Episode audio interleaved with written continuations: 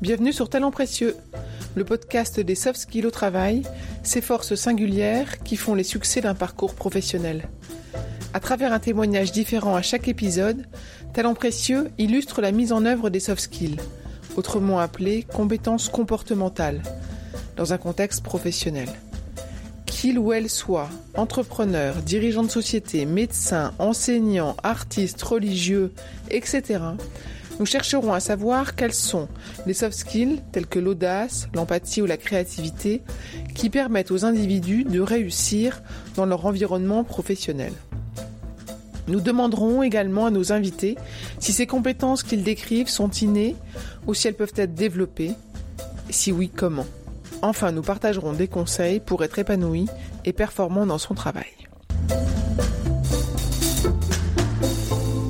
Si vous aimez ce podcast, le meilleur moyen de le soutenir est de laisser un avis 5 étoiles et un commentaire sur Apple Podcast. Cela permettra à d'autres de le découvrir également. Abonnez-vous à Talent Précieux sur Apple Podcast ou sur les applis de podcast d'Android, sur Spotify, SoundCloud, Audible, Deezer, YouTube et les autres. Vous serez ainsi notifié des nouveaux épisodes. Dans l'épisode que vous allez entendre, nous sommes accueillis par Christophe Reynaud, venture capitaliste à Paris. Il nous reçoit chez Isaïe, la société qu'il a cofondée. Pendant cette conversation, il nous révèle presque les critères du succès de son métier et des sociétés en hypercroissance qui l'accompagnent ou influencent en posant les bonnes questions, comme il l'explique. Il parle également avec assurance des ratés qu'il a connus et de ce qu'il en a appris. Christophe développe son observation sur ce bonheur qui s'apprend, si nécessaire à la réussite et non le contraire. Vous l'entendrez parler de curiosité, d'empathie, de persévérance, de collectif et beaucoup d'autres compétences vitales pour réussir en tant qu'entrepreneur. Il cite aussi bien Walt Disney que Navratilova et Will Smith, tout en partageant son quotidien, son point de vue et ses expériences. Vous trouverez les notes de cet épisode ainsi que les ressources et références sur le site humanelix.com à la rubrique podcast. Bonne écoute. Je suis Amélie Dag. J'ai cofondé avec Perrine Corvézier la société Human Learning Expedition qui produit ce podcast. Dans cet épisode, j'ai l'honneur et la joie d'accueillir Christophe Reynaud, cofondateur d'Isaïe. Christophe, bonjour et merci d'avoir accepté notre invitation. Ta présence aujourd'hui est en elle-même l'illustration de certaines soft skills comme le courage ou la capacité à sortir de sa zone de confort. Bonjour. Christophe, tu es aujourd'hui directeur général d'Isaïe, que tu as cofondé il y a dix ans, avec Pierre Kosciusko-Morizet, Auriel Ohaillon, Stéphane Trépoz et Geoffroy Roux de Bézieux. Isaïe en japonais, ça veut dire différent, remarquable. Est-ce que tu peux nous dire en quoi Isaïe est remarquable? Euh, alors, c'est n'est pas Isaïe qui, est remarquable. Hein. On ne s'est pas euh, auto-complimenté. C'est pas euh, pas ça le but. C'est Isaïe, c'est un mot japonais qui en effet veut dire différent, remarquable. Et l'idée, c'était d'accompagner des équipes remarquables et des projets différents. nous, on est un fonds d'investissement. alors un fonds d'investissement spécialisé dans le venture capital, capital risque en français, mais le mot est moins sympa. Donc j'aime bien jargonné, venture capital. Et le venture capital, c'est quoi? Ben, On finance et on accompagne des startups, euh, des sociétés de technologie, des sociétés d'innovation à forte croissance. Euh, nous, on est spécialisé sur tout ce qui est technologie de l'information, donc Internet, le logiciel. Euh, à Paris, on n'est pas les seuls à être spécialisés là-dessus, on est des dizaines. Et la particularité en revanche d'Isaïe, c'est qu'on est un fonds d'entrepreneurs. Alors, qu'est-ce que ça veut dire un fonds d'entrepreneurs? Ben, Ça veut dire quand on s'est lancé un tout petit peu après la crise des subprimes en 2008, il euh, n'y avait pas grand monde qui croyait à l'investissement, pas grand monde qui voulait euh, euh, prendre le risque d'investir dans des sociétés en perte. et donc l'argent qu'on investit, il vient d'entrepreneurs. Donc c'est tous les entrepreneurs qui ont réussi leur start-up, qui l'ont revendu, sa première génération, qui recyclent une partie de l'argent qu'ils ont gagné, qui renvoient l'ascenseur et qui, en plus d'apporter du financement à des petits jeunes qui démarrent, entre guillemets, ils apportent leur expérience. Ils ont le corps couvert de cicatrices réussir, ça leur a pris beaucoup de temps et ça n'a pas été simple. Et donc, ils partagent cette expérience avec ceux qui veulent réussir. Voilà, donc euh, c'est pour lutter un peu contre le bon mot de Victor Hugo qui dit que l'expérience est une chandelle qui n'éclaire que celui qui la porte. Voilà, là il y a une logique un peu de grand frère, je suis passé par là avant et je vais t'aider. et ça, c'est alors remarquable dans un sens. C'est un, ça marche, c'est-à-dire que les entrepreneurs aiment et préfèrent travailler avec des entrepreneurs. J'imagine que ça s'explique parce que c'est une histoire culturelle. Hein, euh, les entrepreneurs, ils ont aussi transpiré au fond de la mine, ils, savent ce que c'est, donc ils partagent euh, des mêmes valeurs. Et puis c'est remarquable parce que euh, bah, ce concept d'usine de recyclage pour financer la nouvelle génération, elle a, très très bien marché. Aujourd'hui, Isaïe, c'est plus de 200 entrepreneurs avec lesquels on a levé plus de 300 millions. Donc ça a commencé avec Pierre Cochusco-Morizet et puis les cofondateurs d'Isaïe que tu as cité Amélie. Mais aujourd'hui, on est plus de 200. Et on a à peu près toutes les lettres de l'alphabet, A au féminin, B, euh, euh, Boursorama, Secriteo, etc. Voilà, c'est ça Isaïe. Et vous accompagnez ces entrepreneurs dès le démarrage ou à partir d'un certain. Oui, alors tu as raison. C'est, on est aussi spécialisé sur un stade de développement euh, qu'on appelle en vieux français le early stage. c'est-à-dire le démarrage, le capital amorçage. Donc c'est des gens qui sont tout au début de la vie de l'entreprise. ils ont l'idée, ils ont l'équipe. nous on aime bien qu'il y ait déjà un produit. Euh, qui soit peut-être déjà lancé avec des premiers clients, mais c'est le tout au début. On n'est pas dans le financement de sociétés rentables comme peut faire une banque euh, avec de la dette.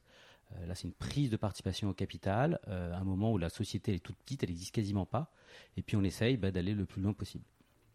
D'où le nom de risque, je comprends bien. Voilà. Alors, toi, tu as découvert le monde de l'entrepreneuriat très tôt dans ta carrière, dans ton parcours professionnel. Tu as d'ailleurs créé toi-même plusieurs entreprises après ta sortie d'HEC il y a quelques années, cela, et à la fin des années 90. Est-ce que tu peux nous dire quelques mots sur ces expériences du début de ton parcours? Ouais, ouais. Euh, donc, euh, je suis sorti euh, de l'école en 98, il y a 20 ans. C'était l'anniversaire cette année, ça fait un, ça fait un coup. Euh, euh, et, en fait, à la, sortie de, l'école, euh, la plupart des gens allaient dans le conseil en stratégie, l'audit, le M&A ou le marketing dans les grands groupes. Alors moi, les grands groupes, je suis 1m60, je me sentais perdu. Et puis, je me retrouvais pas trop dans le système. l'argent, faire de l'argent, exploiter l'autre, exploiter la planète ça, ça, me, plaisait pas trop. Donc euh, euh, j'étais entrepreneur, mais avec la définition de ma mère qui est jolie, qui est c'est quelqu'un qui fait tout ce qu'il faut pour pas avoir un vrai boulot. Euh, c'était ça entrepreneur dans les années 90.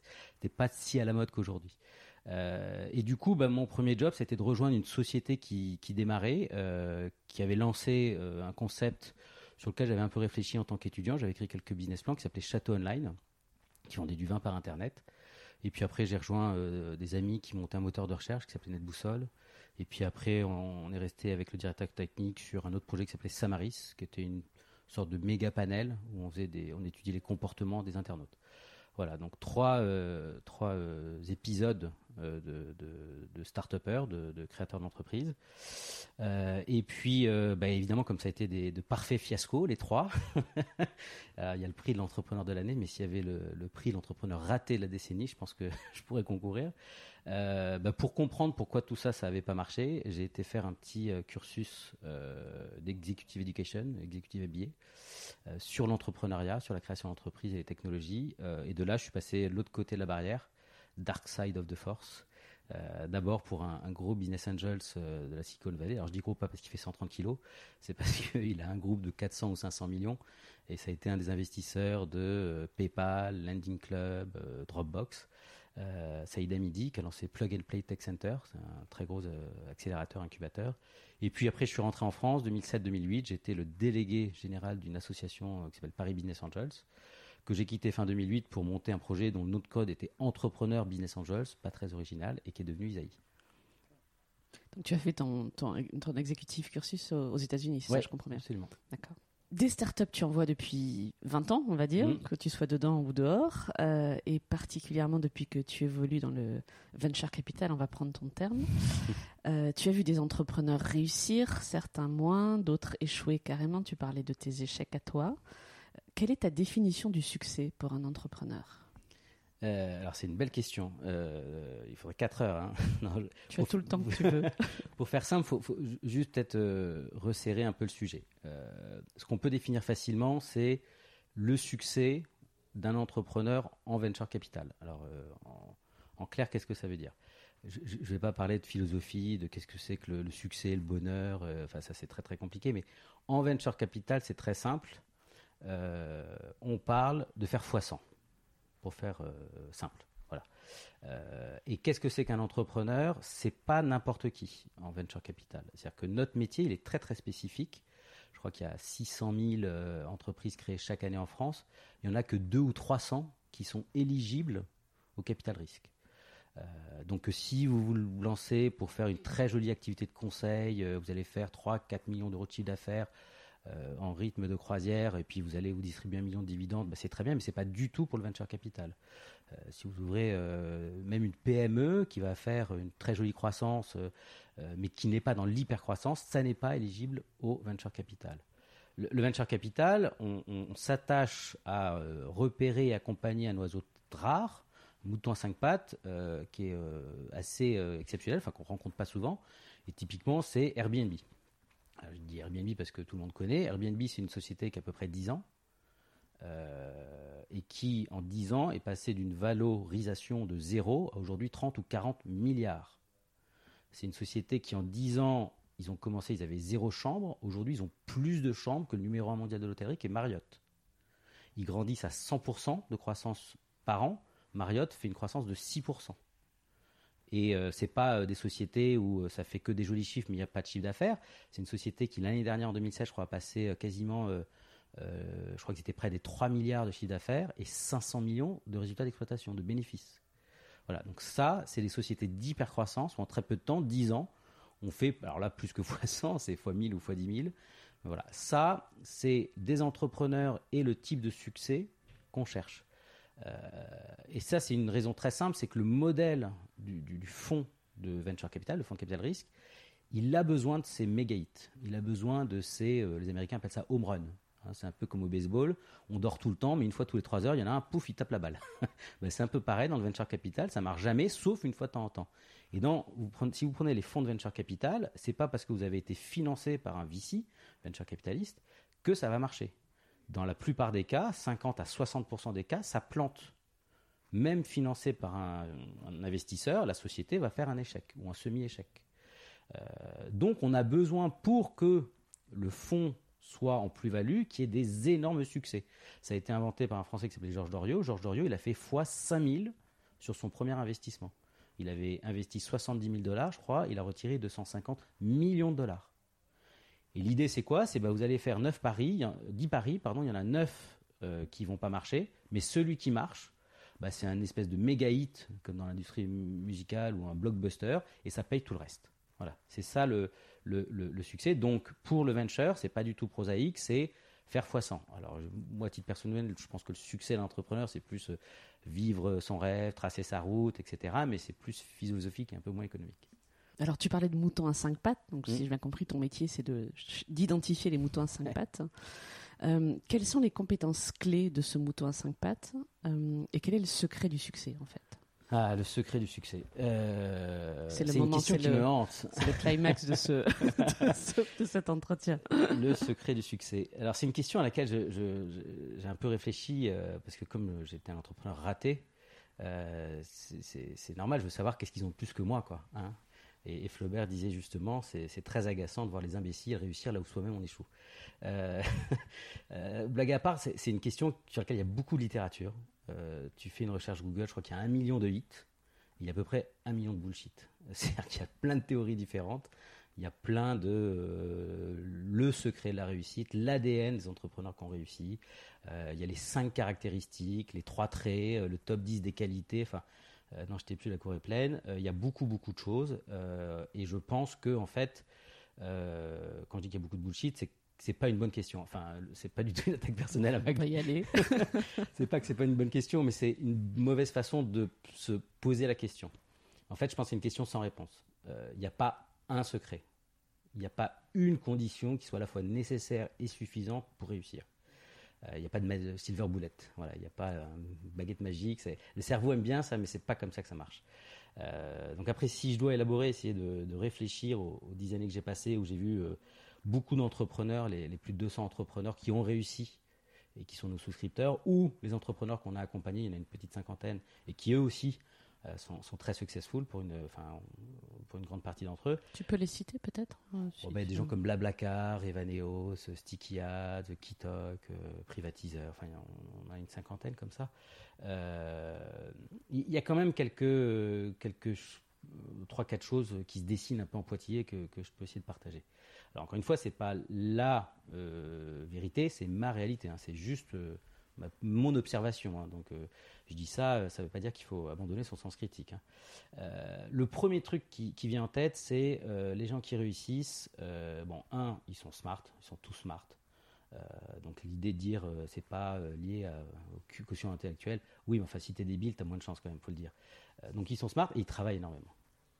le, premier truc qu'il faut dire, c'est ça, c'est le goût de l'effort euh, le travail acharné, c'est des gens qui, alors on n'a pas l'impression qu'ils travaillent parce que, bah, comme c'est leur propre patron, ils sont un peu cool. On a l'impression qu'ils travaillent jamais, mais en fait ils travaillent tout le temps. Et c'est pas des grosses journées, ils font les 3-8. Ils s'arrêtent jamais. Même pendant qu'ils dorment, leur cerveau continue à travailler, à trouver des solutions. C'est juste incroyable. Donc ça, c'est le, le, le, le, premier truc, le travail. Euh, le, deuxième euh, truc que, que, je peux citer, c'est c'est des gens qui, je l'ai dit, sont smart, mais c'est pas juste euh, scolairement smart. Euh, c'est des gens qui sont créatifs. C'est des gens qui ont une agilité intellectuelle remarquable. ils sont capables de passer d'un mode fermé, c'est les, il faut absolument que je fasse cette tâche, que je réussisse, à un mode ouvert, créatif. c'est Edison, je crois, qui disait la réussite, c'est 1% d'inspiration et 99% de transpiration. Ben voilà, eux, ils arrivent assez bien à passer d'un mode je transpire à un mode non, bah, je respire et, je suis inspiré. Euh, donc beaucoup de travail, une forme de, créativité et d'intelligence. Euh, un troisième point qui est absolument remarquable, c'est ils ont tous euh, la banane. Ils sont tous, mais d'un optimisme et d'un positivisme qui est, absolument exceptionnel. alors ça, c'est très intéressant parce que moi, j'ai toujours je me suis toujours dit, bah oui, c'est normal, ils ont la banane parce que quand tu as 10 millions ou 50 millions sur ton compte en banque, bah, c'est plus facile. Hein, euh, et donc je m'étais toujours dit, euh, c'est un modèle que peut-être euh, certains connaissent, bah, je vais travailler dur. Si je travaille dur, je vais réussir. Et si je vais réussir, bah, là, je serai heureux. Et, en fait, ça, je pense, c'est une énorme connerie. Je pense que c'est entièrement faux. Je pense aujourd'hui qu'au contraire, le, bonheur précède la réussite. Et le bien-être doit précéder la réussite. C'est-à-dire que tant que tu n'es pas bien dans tes baskets, c'est pas la peine, vieux. Essaye pas, tu n'as aucune chance. Il faut d'abord arriver à un peu euh, être en paix avec soi-même, arrêter avec euh, les, dommages auto-infligés, hein, euh, avant de se lancer et, défendre ses chances. Donc troisième point, je dis très très positif, très très optimiste. le quatrième point, c'est que c'est des gens qui sont très ouverts. très ouverts sur le monde, ils sont curieux, ils ont envie d'apprendre, et, très ouverts sur les autres. ils font confiance aux autres par défaut, ils ont beaucoup d'empathie, donc c'est des gens qui sont très ouverts. Et puis un cinquième point, pour faire un somme sac, parce que c'est à la mode, euh, euh, j'ai oublié mon idée, je ne sais plus ce que c'était. Euh, si, je dirais qu'ils ont une espèce d'ambition supérieure. C'est des gens qui sont obsédés par l'excellence. un, c'est des attaquants, ils aiment marquer les buts et les scoreurs, mais en plus, c'est pas juste ils veulent marquer un but, ils veulent marquer le but de l'année, quoi. Le but de la Coupe du Monde, un but incroyable. C'est des gens qui sont capables de, de redoubler un examen d'entrée parce qu'ils n'ont pas été premiers. C'est vraiment ça la, mentalité. Et donc de s'entraîner comme un athlète à toujours élever son, niveau de jeu. Voilà, je ne sais pas si ça. Je comprends que ce soit rare en fait. Alors les cinq compétences que tu viens de, citer, qui sont difficilement imaginables chez une seule personne, je comprends mieux le mouton à cinq pattes. Euh, est-ce que tu penses qu'on peut les, développer, les faire grandir euh, Et si oui, comment? Comment se muscle-t-on pour réussir? Euh, et écoute, euh, oui, je pense que c'est euh, tout à fait possible de développer les compétences et de muscler les choses. et puis en même temps, il y a quand même une part d'inné aussi. Ça, a été un peu documenté, hein, tout ça. Il y a ce qu'on appelle le modèle. je crois que c'est Randy Commissar, un, investisseur chez Kleiner Perkins aux États-Unis, qui a développé ça. C'est le modèle de l'entrepreneur missionnaire. Et, c'est intéressant parce que si on le reverse engineer, c'est-à-dire si on le dissèque, on l'analyse, on peut comprendre un petit peu ce qui est la part de l'inné et la part de l'acquis. Euh, l'entrepreneur missionnaire, c'est quelqu'un qui, à un moment donné, a trouvé sa voie. Euh, il est rentré en vocation, il a une vision et il a la foi. donc c'est ce que les Américains appellent un true calling. Je ne sais pas comment on pourrait traduire ça. Une vocation, je pense. Oui, une vocation, voilà. Mm. et donc, à un moment donné, bah, les anges se sont mis à chanter, le soleil a brillé, les, les nuages sont écartés, ils ont dit, bah, c'est ça, et je vais faire ça. Et, du coup, l'entrepreneur, il fait, il fait pas ça par argent, il fait ça par amour presque. Enfin, il fait ça parce que la, cause est noble, euh, la cause est belle et qui s'identifie euh, avec euh, la mission. Il fait corps avec la mission. C'est identitaire, hein, c'est presque une construction de soi. Ça remplit son monde intérieur, ou en tout cas ça résonne avec son monde intérieur. Et à partir de là, bah, évidemment, il a plein de choses qui se mettent. Hein, c'est le nord magnétique, il y a plein de choses qui s'alignent. typiquement, on parle pour les, entrepreneurs mission driven, hein, donc les, missionnaires versus les, mercenaires, on parle de, deux avantages clés qui sont un, grit, euh, qu'on peut traduire par courage, et deux, happiness advantage. Alors, euh, grit, c'est quoi? Grit, c'est euh, l'idée de d'avoir du cran. C'est l'idée de soutenir un effort sur la très longue durée. alors la très longue durée, c'est quoi? C'est pas les 35 heures, c'est pas quelques mois, c'est 10 000 heures. Là aussi, ça a été documenté. Outliers, c'est 10 000 heures. On parle de 10 000 heures en plus de pratiques délibérées. Donc c'est pas juste pendant 10 000 heures faire son jogging pépère le matin à 7 à l'heure. C'est pas comme ça qu'on bat le record du marathon. C'est pratique délibérée, c'est-à-dire on y met une intention. On sort de sa zone de confort. On se met en challenge de manière à progresser. D'accord? Et tout ça avec un état d'esprit qui est dit growth mindset, c'est-à-dire la capacité à croire, dur comme fer, que le niveau n'est pas euh, lié euh, euh, à un statut, mais lié aux efforts. Ce n'est pas un talent, c'est le produit d'un travail. Et donc quand on fait ce travail avec en plus un true calling, bah, on a le grit, on lâche jamais. Et ça, c'est important.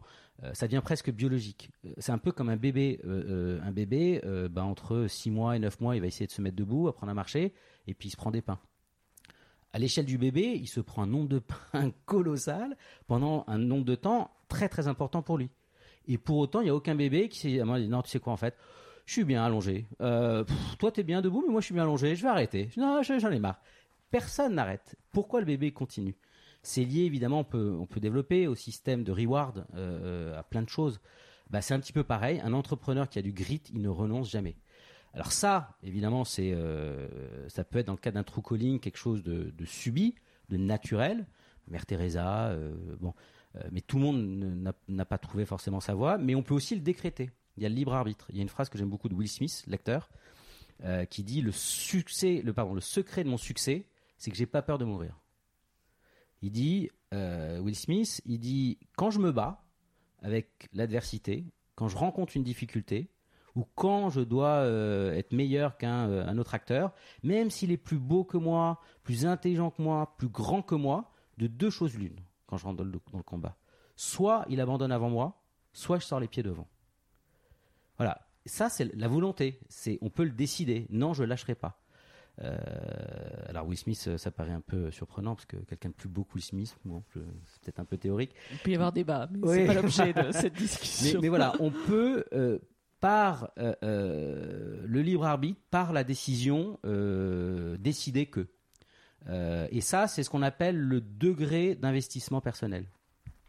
C'est la fameuse différence que tu connais peut-être entre la participation et l'engagement. Tu connais la...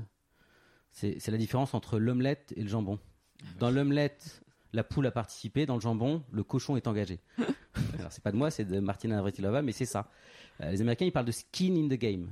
C'est euh, euh, qu'est-ce que tu es prêt à sacrifier pour réussir, jusqu'où tu es prêt à aller? Voilà, ça c'est grit, c'est le cran, c'est le courage. Si tu le fais avec le cœur, a priori, tu tiendras plus longtemps. Le deuxième, happiness advantage, là c'est l'idée d'avoir du fun, c'est l'idée d'être positif. Il y a des gens, leur default settings, c'est le sourire. Ils dorment avec le sourire.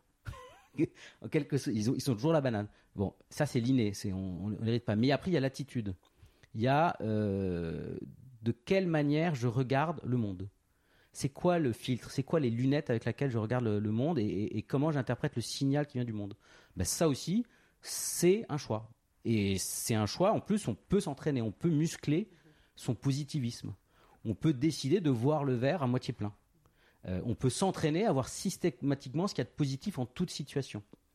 et là aussi, ça a été documenté, c'est très intéressant. C'est tous les travaux qui ont été faits ces 10 ou 20 dernières années sur la psychologie positive, que peut-être vous connaissez, qui disent que quelqu'un qui est résolument optimiste, qui a un biais positif inexplicable, eh ben, c'est des gens qui vont être plus performants c'est des gens qui vont être moins malades, c'est des gens qui vont être plus résistants au stress, ils vont moins euh, sécréter de catécholamine, euh, de cortisol, etc. C'est biologique. Donc ça, c'est très très important, cette happiness advantage. Euh, c'est aussi important parce que des gens qui sont positifs, ils ont un comportement prosocial très prononcé. Et c'est super important en matière d'entrepreneuriat parce que l'innovation, c'est très très très risqué. Euh, d'après les études, il y a 96,4% de chances de se planter. Ça, c'est Larry Killet, un spécialiste de l'innovation, qui le, dit. on n'a pas l'habitude de ces taux d'échec. Euh, on est dans une société industrielle où on répète à l'infini, sans défaut, un truc qui marche toujours. Personne monterait dans un avion. Il y avait 96,4% de chances de ne pas arriver. Quoi. Ben voilà, nous, l'activité qu'on fait, c'est 96,4% de chances euh, de, se planter. En France, c'est encore pire parce que c'est moins d'un pour cent les chances de réussite dans le venture. Euh, et ben, l'idée d'être incroyablement positif, un, vous tenez plus longtemps, deux, vous êtes plus résistant au stress, trois, vous avez un comportement prosocial, vous avez la capacité d'entraîner une équipe avec vous. Vous avez du leadership, vous inspirez confiance. Et la gagne, c'est un sport collectif, c'est pas un sport individuel. Donc tout seul dans son coin, on n'a aucune chance. C'est marrant que tu parles de sport parce que depuis quelques minutes, j'ai l'impression de parler, enfin d'entendre un entraîneur sportif là. Vraiment, tu. Bah, c'est l'image que j'ai des grands sportifs en tout cas et de leur, relation à la performance et. Alors je suis pas coach sportif, euh, je suis pas très sportif, euh, mais en revanche, ce qu'on fait, c'est vrai que ça s'apparente un peu à ça. Le VC, il est pas sur le terrain, il marque pas de but, il court pas avec euh, les gars. par contre, il peut mouiller son maillot euh, en soutenant les entrepreneurs. En, leur sortant la tête euh, quand ils vont au fond du saut parce qu'ils sont déprimés, en les calmant quand ils sont en phase d'excès maniaque et euphorique. Euh, oui, on, a ce, rôle de sparring partner. et on est là pour permettre à des talents de se révéler, à des gens de se réaliser, tout en haut de la pyramide de Maslow. Mais voilà, c'est ça notre, notre job. Alors c'est une belle transition parce que justement, on a on a beaucoup parlé des compétences euh, des, entrepreneurs eux-mêmes et j'aimerais à présent que l'on s'intéresse aux talents nécessaires à ton métier ou à ton double métier, à ton métier, à, ta fonction, on va dire, puisque tu es à la fois VC, donc venture capitaliste, et directeur général d'une entreprise qui est Isaïe. Euh, est-ce que tu peux me décrire le premier de tes succès professionnels qui te vient à l'esprit? Le premier truc qui me vient à l'esprit, c'est que euh, aujourd'hui, je suis content d'avoir trouvé euh, ce que je veux faire quand je serai plus grand. Euh, non, mais ça résonne un peu avec ce que, je viens de te dire. C'est en fait chez, Isaïe, vraiment, je, m'éclate. on a la chance de voir passer 2000 entrepreneurs par an, d'en accompagner une cinquantaine. C'est des formidables belles histoires. Moi, je me réalise en aidant les autres à réussir. je suis un peu le Sherpa. Euh, je porte une petite partie de la charge pour grimper la montagne. Euh, et puis je connais la météo, donc voilà, euh, ça peut les aider. et ça, c'est ça, c'est en soi un succès parce que c'est c'est, ça, a du sens, ça me fait plaisir, ça marche. On a la chance avec Isaïe d'avoir relevé plein de fonds, d'avoir financé de très belles sociétés, d'avoir connu des jolis exits, des boîtes dont, on n'est pas encore sorti, mais qui sont des qui font des cartons. Euh, donc ça, c'est ça, oui, ça c'est super d'être le témoin privilégié de ces belles trajectoires là. Et quelle, euh, quelle force ou quel talent euh, as-tu mis en œuvre pour, pour réussir, pour trouver ta voie en fait? Je, je, pas évident de non, mais, en fait, j'ai l'impression que j'ai pas de talent. J'ai l'impression que le MBA Venture, il dure 20 ans. Donc, donc là, voilà, j'ai fait 10 ans, je suis à la mi-temps. Euh, donc, il me reste encore une, une, deuxième période. Euh, le, le, premier truc qui m'a euh, marqué, que je peux partager, c'est, ça rejoint ce qu'on disait tout à l'heure sur les gens positifs. Moi, là-bas, je suis pas quelqu'un du tout de, positif. Je suis petit, nerveux, jamais content. Et, et, et, ça, en fait c'est pas compatible avec la vie de, venture. Donc très vite, il fallait que je fasse une gymnastique intellectuelle, que je m'entraîne à être positif, euh, à faire un travail sur moi-même. Donc c'est possible, c'est bien. Oui, bien sûr, c'est tout à fait possible, mm. absolument. Euh, euh, Louis de Funès n'est pas devenu Bouddha, enfin Yoda, mais tu vois, ou les deux, c'est voilà. un exemple type, c'est bon, chaque partenaire dans notre fonds a un portefeuille de société qu'il a choisi, qu'il a financé, qu'il accompagne. On est au conseil d'administration. Euh, quand tu as 10 sociétés, euh, ce qui est dur, c'est euh, tu vas en avoir, mettons, 7 qui marchent très bien et 3 qui marchent pas bien. c'est compliqué de ne pas être contaminé par les émotions négatives des, des, sociétés qui vont pas bien. C'est un peu comme un parent, si tu as trois enfants, le premier c'est un artiste, il vient d'avoir le, César, le deuxième il rentre majeur à Polytechnique, si le troisième il a le cancer ou la leucémie, bah, t'es pas complètement heureux. Enfin t'es pas voilà. Euh, bah, ce qui est dur, c'est euh, d'accepter que ça marche pas, accepter que dans ce travail euh, fait sur l'innovation, le risque il est énorme, 96,4% d'échecs, et donc bah ouais de temps en temps ça marche pas. et il faut vivre avec ça.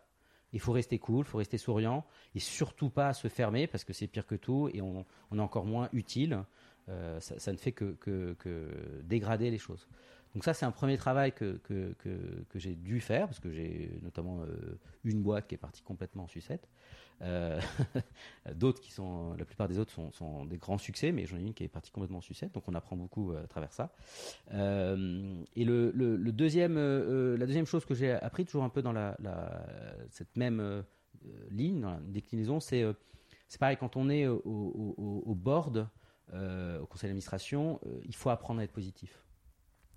un être humain, quand on n'est pas au volant, on est le backseat driving, tu sais, on est assis à côté, on a toujours tendance à oublier ce qui est bien, une forme d'habituation du, cerveau, et pour se focuser sur les trucs, et même parfois des petits détails qui vont pas.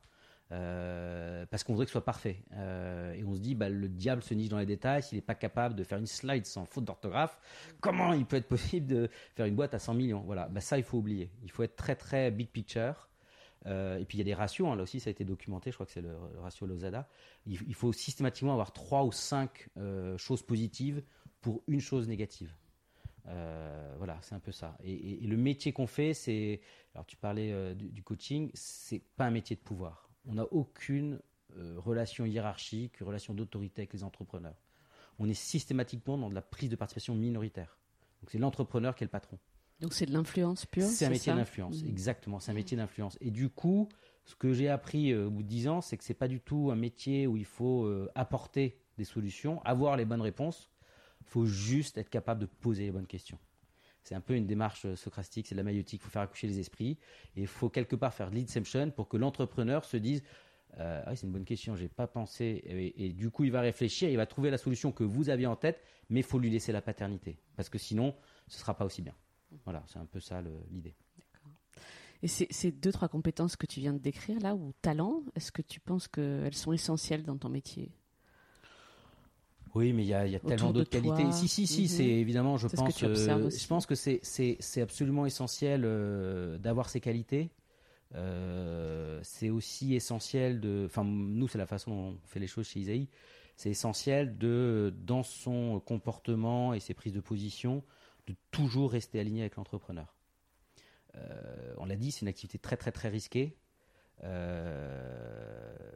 Et, les embarcations sur lesquelles euh, on monte, elles sont fragiles, c'est des pirogues. L'entrepreneur et l'investisseur sont euh, assis dans une pirogue. Si à un moment on n'est pas aligné et qu'il y en a un qui n'est pas content, il se lève pour le dire, tout le monde chavire. Euh, donc, on y a été un peu, ça a été essayé par pas mal de VC, ça ne marche pas. donc ce c'est pas la peine de, retenter sa chance, c'est comme mettre les dents dans une prise. non, même si on vous dit que vous l'avez jamais fait, faut pas le faire, ça marche pas, c'est pas bien. donc je pense qu'il faut rester toujours aligné avec l'entrepreneur. Euh, et je pense que, euh, euh, alors là, c'est plus ma vision de qu'est-ce que le venture, comment on, gagne de l'argent. Je, pense qu'il faut être concentré sur pas l'idée de faire de l'argent et de faire des plus-values, mais l'idée de faire des belles trajectoires, de construire des belles entreprises, développer des bons produits très utiles qui changent la face du monde. Euh, sans se préoccuper bah, des conséquences, justement, qui sont un produit secondaire, une espèce de dommage collatéral, qui à un moment donné, le truc est tellement utile, tellement remarquable, tellement différent que ça a de la valeur et ça peut générer une plus-value. De ce que j'entends, la plus-value, c'est la fin. C'est-à-dire qu'en fait, euh, le métier que tu viens de décrire, c'est pas que un métier d'argent. Très naïvement. Alors, ouais, c'est lu comme un métier d'argent parce que euh, on est dans la gestion de comptes de tiers. Hein, c'est une activité financière. Euh, mais en même temps, c'est pas un métier d'argent parce que bah, je pense que, euh, un peu comme Walt Disney, il faut faire de l'argent pour financer des startups. Comme vous le disiez, il disait, euh, je fais de l'argent pour faire des films et pas je fais des films pour faire de l'argent. Ben là, c'est un peu pareil. Si vous faites des startups pour faire de l'argent, faites autre chose. C'est trop compliqué, c'est trop risqué, etc. Euh, acheter du total en bourse, il y a des activités financières beaucoup, beaucoup plus simples à gérer. Dans ce métier, ce qui est beau, c'est avoir des performances uniquement comme un produit secondaire et parce que ça permet d'avoir un espèce de track record, un pédigré, qui vous permet de relever un fonds le coup d'après et de continuer cette activité d'investissement. Mais c'est une activité de long terme. Nous, c'est 10 ans l'unité de temps. Donc c'est un mariage à durée déterminée de 10 ans. c'est un CDD de 10 ans. On rentre, on se marie, on vit pendant 10 ans et au bout de 10 ans, on vend la boîte ou on vend la participation de l'investisseur parce qu'il faut que ça tourne. Voilà. Je voudrais juste revenir un, moment sur ce que tu as dit tout à l'heure. Tu, évoquais le, taux d'échec euh, considérable de 96%. Et tu disais qu'en France, il était supérieur. Oui. Ça m'a interpellé. Est-ce qu'il y a des bah, raisons à ça? Alors, je ne suis pas un spécialiste, je ne suis pas consultant, mais euh, si tu prends les chiffres, tu as à peu près 10 000 startups en France. D'accord? Euh, 10 000 startups, euh, alors c'est 6, 10 000 selon les chiffres depuis 10 ans. Euh, si tu prends 10 ou, 10 ans, ouais, on a, quand tu parles en succès venture, hein, on a euh, moins de 5 boîtes, donc on les compte sur les doigts d'une seule main, à plus d'un milliard. Euh, et on a à peu près une cinquantaine de boîtes à plus de 100 millions. Donc 55 boîtes sur 10 000, ça fait un taux inférieur à 1%, c'est 0,5%. voilà, c'est ça les chiffres. Alors ça, c'est dans l'échelle du venture. Euh, après, euh, tu crées ta boîte, tu, pars de zéro, euh, tu la vends 30 millions, c'est un, un succès tout à fait remarquable, tout à fait décent.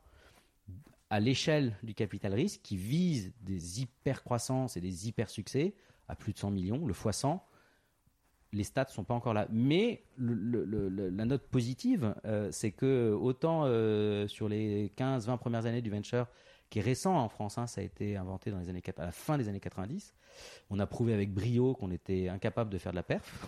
Donc tous les fonds étaient euh, en perte. Euh, ça, c'était quand même remarquable. Depuis quelques années, il y a des gens qui prouvent, cette fois avec euh, récurrence, qui sont capables de faire de la perf. Le, premier tiers des, fonds de venture capital en France sont très performants. Mais c'est de toute façon, alors c'est concentré sur le premier tiers, parce que de toute façon, par construction, il y a très peu de winners les fameux home runs, et il y a une hyperconcentration des profits. Voilà. On va bientôt conclure. Quel conseil donnerais-tu à ceux qui souhaiteraient travailler dans le, dans le capital à risque? Dans le VC, par ah bah Ça, c'est simple. Euh, passez votre chemin. Circuler, il n'y a rien à voir. Faites autre chose. Euh, non, mais c'est clair. blague à part pour deux raisons. Un, euh, il y a une ou deux places par an, et il y a 4 ou 500 mecs à attendre. Donc statistiquement, vous avez peu de chances d'y arriver. Parce que le métier est séduisant, j'imagine. Bah, les gens se disent qu'il est séduisant. Oui, euh, on gère, on a pas mal de pouvoir, on gère de l'argent. Euh, c'est les autres qui euh, transpirent et puis on, la retombée et la, gloire tombe sur vos épaules. Enfin, j'imagine, oui, de l'extérieur, on peut, c'est bien payé. on peut voir plein d'intérêts à, ce métier-là. mais il y, a peu, y a peu de place, il y a pas de place. c'est un métier en plus qui est quand même pas simple. Notamment quand on n'a pas d'expérience industrielle, opérationnelle. quel conseil, quel apport, quelle légitimité même on peut avoir vis-à-vis des entrepreneurs. Euh, donc moi je pense que le monde il n'a pas besoin de davantage d'investisseurs, le monde il a besoin de davantage d'entrepreneurs. Il y a plein d'opportunités à saisir, euh, il y a plein de choses à améliorer euh, dans le modèle, le système actuel. donc faites entrepreneur, c'est ça mon conseil. Alors justement, ça amène ma dernière question. Bravo. toi qui en vois beaucoup des entrepreneurs, plusieurs centaines par an, je crois, tu, mm. tu nous disais tout à l'heure.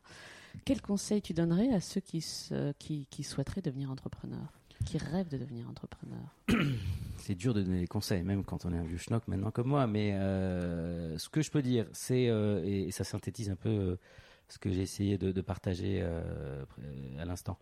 Le, premier truc, c'est trouver un sujet qui vous plaît, qui est important. C'est la notion un peu d'ikigai.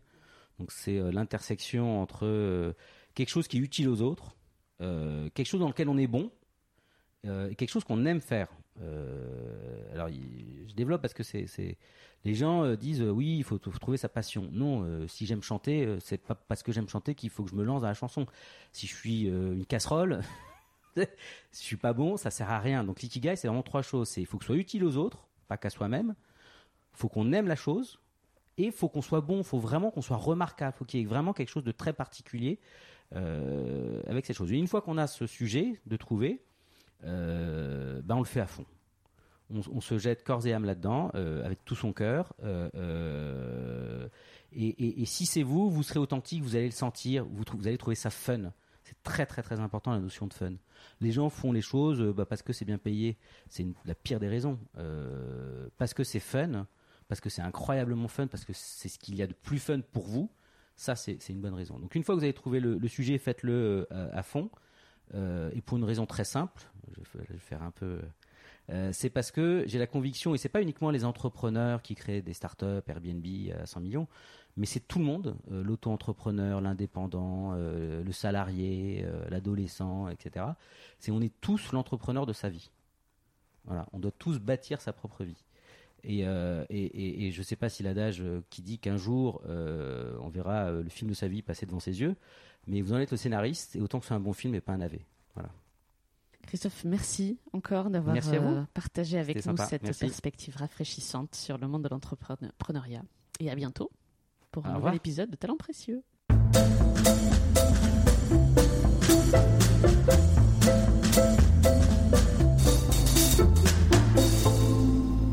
J'espère que vous avez apprécié ce podcast autant que nous avons aimé le préparer et l'enregistrer. Talent précieux vous est proposé par Human Learning Expedition ou HLX.